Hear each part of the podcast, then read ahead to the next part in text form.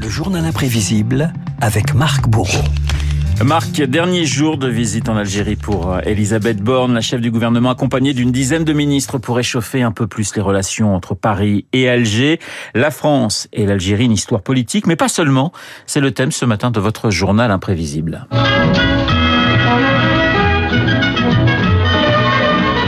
Renaud, vous avez peut-être reconnu le thème du film Pépé le Moko. Avec Jean Gabin Avec Jean Gabin, exactement, dans la peau d'un caïd, rappelez-vous, réfugié dans la Casbah d'Alger d'avant-guerre. 1937, France-Algérie, Jean Gabin, Mireille Balin, c'était alors des décors et des parfums. Tu me plais, tu sais. Puis avec toi, c'est comme si j'étais à Paris. Tu me changes de paysage. Tiens, tout à l'heure, je faisais semblant de dormir, on ne parlait pas. Hein. Mais c'est du ce que j'entendais? Le métro. Tu te rends compte? Le métro. T'es tout en sweat, t'es pleine d'or. Et tu me fais penser au métro à des cornets de frites et, et à des cafés crème à la terrasse. Le chemin qui nous sépare, tout à coup se raccourcit quand le scoreboard de ma guitare vient me parler de l'Algérie. Paris-Alger, aller-retour, comme les chansons de Lynn Monty qui entremêlent à l'époque le français et l'arabe, des artistes et des chansons traversées ensuite par la guerre. Richard Anthony entend siffler le train, celui des appelés au combat, puis vient le déchirement des 600 000 rapatriés pieds noirs après 62, comme Gaston Grenassia, alias Enrico Macias. J'ai quitté mon soleil, j'ai quitté ma mer bleue. On ne peut pas retrouver exactement le même paysage. On essaye à chaque fois de dire tiens, ça, ça ressemble à la vallée du Hama, ça, ça ressemble aux environs de Bonn, aux environs d'Alger. Quand on a vécu plus de 20 ans dans une ville, il y a des visages qui manquent incontestablement. Quoi. Vous arrivez à les retrouver comment? Eh bien, à chaque fois que je vais chanter dans une ville, ces visages sont un peu éparpillés dans la France entière. Et parmi ces visages, ceux de Guy, celui de Guy Bedos, douleur et colère pour euh, l'humoriste lorsqu'il retourne pour la première fois en Algérie, c'était en 88, devant les caméras de Mireille Dumas. Je me suis baladé dans Alger hier. Euh, J'ai été pris par moments de, de rage. Les Français sont des cons. C'était une des plus belles villes de France, Alger. Je veux dire que Marseille euh, et les autres peuvent s'accrocher. On aurait pu faire l'économie de cette guerre. Certains Français, en tout cas, devaient rester ici. J'ai pas appris à parler de ça. Je exclure ces choses-là que dans la plaisanterie. Tu viens de quelle tribu? Qu'est-ce dit Tu t'appelleras Qu'est-ce t'es dit Et c'est comme ça qu'il y a eu des familles, chacun sa tour s'il vous plaît. Il y a la famille Poussez pas. La famille merde alors La guerre d'Algérie et la colonisation par le rire, c'est le credo d'un autre humoriste, Félag, poussé à l'exil en France dans les années 90 par les islamistes.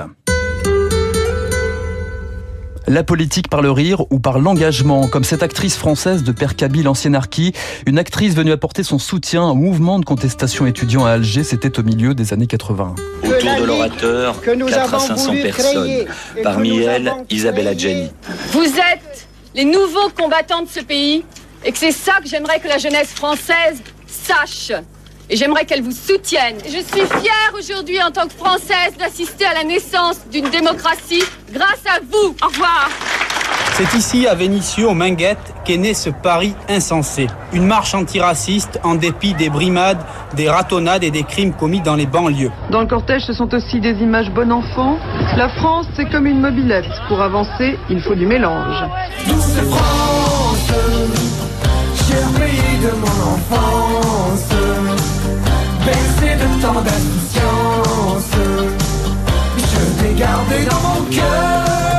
cœur. France, Algérie, une jeunesse et son intégration dans les années 80, la grande marche pour l'égalité contre le racisme, puis Douce France hein, que vous chantiez, Renaud, repris par le chanteur franco-algérien Rachid Tar et son groupe Carte de séjour. J'aimerais bien qu'on pose la question à Charles Trenet, pourquoi cette chanson a été écrite en 43 Charles Trenet, je pense qu'il avait un peu la même vision vis-à-vis des Allemands, comme nous vis-à-vis de certains discours euh, xénophobes en France.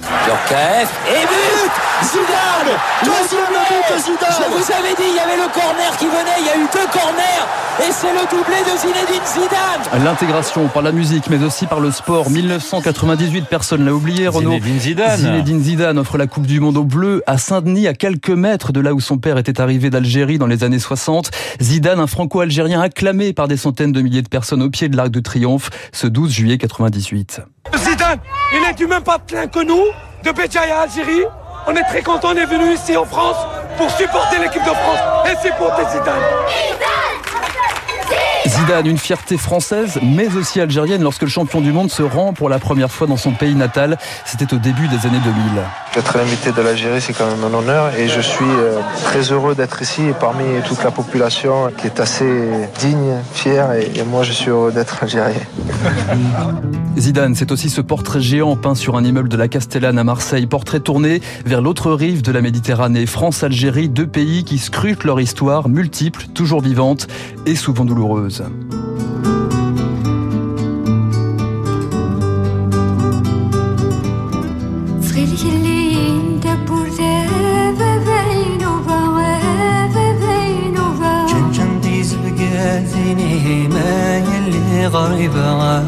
Voilà le journal imprévisible de Marc Bourron. On devrait l'envoyer à Elisabeth Borne, actuellement à, Alger d'ailleurs. Hein. Je recevrai à 8h05 euh, Kader Abdelrahim, maître de conférence à Sciences Po Paris, pour parler justement euh, de cette visite de la Première ministre avec 16 euh, membres de son gouvernement. Le journal imprévisible, très beau, très bon journal imprévisible signé Marc Bourreau. Il est 7h54 dans un instant. Nous allons retrouver